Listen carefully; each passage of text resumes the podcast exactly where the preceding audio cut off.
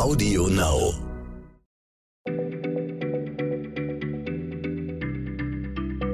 Schneller Schlau, der tägliche Podcast von PM. Herzlich willkommen zu einer neuen Folge unseres Podcasts. Heute geht es um das Thema Narkose. Keine OP funktioniert ohne sie und sie lässt uns schlafen und macht uns frei von Schmerzen. Und gerade jetzt, wo viele Corona-Patienten beatmet werden müssen, zeigt sich, wie wichtig Narkose eigentlich so ist auf einer Intensivstation. Denn ein Teil der Patienten wird ja in Narkose beatmet. Und es ist eine dieser wundervollen Methoden, die die Medizin hervorgebracht hat. Und die Frage ist, wann wurde die eigentlich erfunden? Damit beschäftigen wir uns heute. Und ich bin Christiane Löll, Redaktionsleiterin beim Magazin PM Fragen und Antworten. Und normalerweise bin ich das, die bei Schneller Schlau die Fragen meines Chefs Jens Schröder zum Thema Gesundheit beantwortet. Das machen wir heute andersrum. Ja, ne, eigentlich, ich bin nämlich die Medizinerin, aber genau, heute machen wir das andersrum, Jens. Denn Jens hat sich diesmal schlau gemacht zum Thema und die Antworten parat. Und wenn ich das richtig verstehe, gibt es da eine Schlüsselszene, die als Geburtsstunde der Narkose bezeichnet wird oder der Anästhesie. Erzähl mal. Genau, und das ist äh, ein Tag im Oktober 1846, also noch gar nicht so lange her, wenn man es bedenkt, also noch keine 200 Jahre.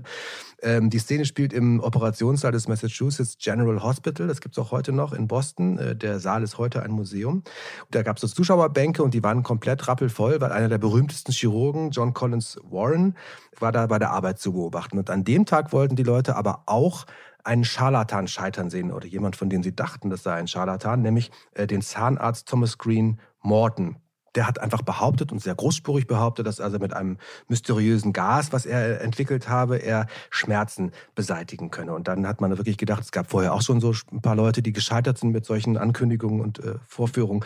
Da wollte man jetzt wieder mal einen zum Teufel jagen. So, das kam diesmal aber anders. Also Morton äh, Green hat dann den Patienten auf dem Operationstisch, dem sollte so ein, so ein Geschwulst aus dem Hals geschnitten werden, aus dem Nacken, glaube ich, hat er ein paar Minuten inhalieren lassen, aus einem selbstgebauten Inhalator. Da war dann ein mit Äther getränkter Meeresschwamm drin, hat er aber nicht verraten, was das für ein Zeug war. So, dann hat äh, John Collins Vaughan sein Messer gezückt mit seinem Knochengriff. Das war also wirklich ein alter Haudegen der Chirurgie. Und hat äh, in den Hals des Patienten geschnitten, um das wow. Geschwulst rauszuholen. Und es passierte nichts. Kein Schrei, kein Zucken, nichts. Und das war so unfassbar für die Leute, das konnten die sich nicht vorstellen, selbst auch dieser Chirurg nicht. Der hat sich dann rumgedreht, legendäre Szene. Ich glaube, sie ist wirklich so gewesen, ist sehr häufig überliefert worden und hat dann zu seinem Publikum gesagt: Gentlemen, waren ja alles Männer, this is no humbug. Also, das ist kein Humbug. Ich habe echt geschnitten und er hat nicht gezuckt. Ich kann es nicht fassen. Das war die Geburtsstunde der Anästhesie, offiziell. 1846.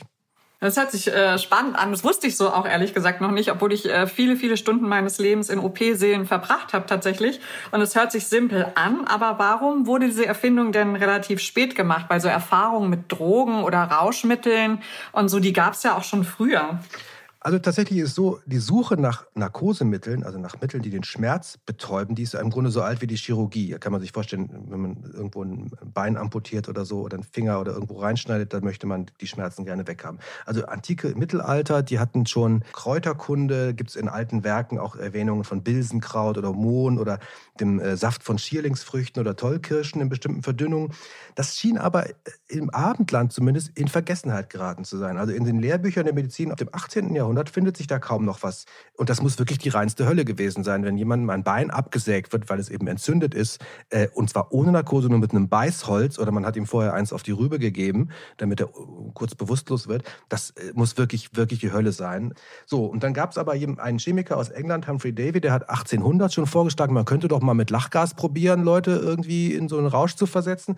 Hat dann aber irgendwie keiner aufgenommen, er selber auch nicht. Und 1844, zwei Jahre vor dem Moment im Ätherdom, Dom des äh, Bostoner Krankenhauses, hat ein Zahnarzt auch mit Lachgas experimentiert und hat sich, Horace Wells hieß der, hat so angekündigt, dass er das machen kann und ist dann gescheitert. Der Patient hat geschrien, unheimliche Schmerzen gehabt, die Dosierung war wahrscheinlich falsch oder was auch immer. Und der wurde wirklich zum Teufel gejagt, dieser Horace Wells, und ist dann, wenn ich es richtig weiß, äh, Vertreter für Duschköpfe geworden und nicht Erfinder der Narkose. Okay, das ist ja ein Absturz, ja. da muss ich zugeben. Und äh, ich hake da mal kurz ein. Also Lachgas wird ja heute noch verwendet. Ne? Das ist Distickstoffmonoxid und das wurde schon 1772 von einem Chemiker entdeckt. Und das macht zum einen euphorisch und stillt aber auch Schmerzen. Und offensichtlich reizt es das Zwerchfell so, dass, es, dass man das Gefühl hat, das züpft dann so, als würde man lachen. Und angeblich kommt der Name daher. Und äh, du hast aber eben gesagt, dass der Morton in Boston eben Ether benutzt hat. Und das ist genau genommen die Ethylether und das setzt Dämpfe frei und die sind eben so, dass man einen Rausch hat, dass man ähm, einen angenehmen Rausch hat. Es kann aber auch starke Ängste hervorrufen und weil das viele Nebenwirkungen hat und aber auch Explosionsgefahr besteht, wird das heute nicht mehr verwendet, weil das möchte man im OP eigentlich nicht haben. Ich habe ihre aber, Hüfte wegexplodiert statt chirurgisch äh, bearbeitet. Nee, aber mit Äther war es eben der Durchbruch. Das waren damals beides Rauschmittel, Lachgas und auch Äther, so Partydrogen. Und äh, es war halt Zufall, dass Morton Green mit Äther experimentiert hat, auch an sich selbst und an seinem Hund. Und der hat sich also echt gut vorbereitet. Ähm, und damit hat er halt diesen, diesen Pioniertat gemacht. Aber der Twist bei der Geschichte ist, er war gar nicht der eigentliche Pionier. Er war nur der, dessen, dessen äh, Pioniertat sozusagen bekannt geworden ist, weil er sie so inszeniert hat. Okay, und äh, wer war es dann? Also der erste Arzt, der nachweislich äh, den Schmerz mit Äther besiegt hat, war ein, ein Landarzt in Georgia, in, äh, der hieß Crawford Long. Und der hat halt bemerkt, dass wenn die jungen Leute auf dem Dorfplatz äh, sich mit Äther partymäßig betäubt haben, das war relativ innen damals, dann hat sich jemand mal verletzt und der Long hat dann gemerkt, dass der, den Schmerz nicht gespürt hat, dieser Mann. Und hat dann gedacht, das probiere ich mal in meiner Praxis aus. Und hat dann auch eine kleine Operation gehabt, ich glaube eben auch eine Entfernung von einem Geschwulst. Und hat das eben mit dem Äther mal ausprobiert und äh, hat das auch schriftlich niedergelegt, aber der war so weit ab vom Schuss in der Provinz, dass das wirklich ewig gedauert hat, bis das ans Licht gekommen ist, sozusagen. Und man fragt sich dann, hat er dem jetzt selber keine Bedeutung beigemessen? Hat er nicht gewusst, dass er da eine Weltneuheit gemacht hat? Schwer zu sagen. Er hat es jedenfalls nicht so schnell gepusht, dass es veröffentlicht wird. Aber dass ihm bewusst war, dass das was Besonderes war, diesem Crawford Long, das kann man doch vermuten. In seiner Biografie habe ich das nachgelesen es gab einen Nachlass, der war verbuddelt im amerikanischen Bürgerkrieg. Der wurde nachher irgendwie in seinem Garten wieder ausgebuddelt. Und da hat er mehrere Sachen, die ihm wichtig waren. Und zwar eine Arztrechnung für den Patienten James Venable. Tumorentfernung und Schwefeläther. Zwei Dollar stand da drauf. Zahlbar im März 1842, also vier Jahre vor der Show von Morton Green in Boston. Vier Jahre vor. Okay, da habe ich viel gelernt heute. Und ähm, was ich auch gelernt habe, ist es eben wie oft in der Wissenschaft, dass dann doch äh, andere die Lorbeeren ernten, obwohl es ein anderer erfunden hat.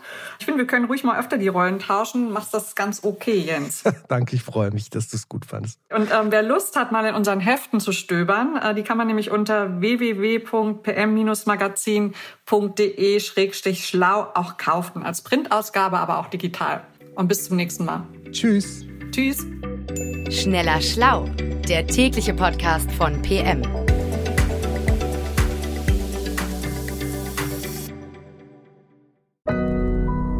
Audio Now.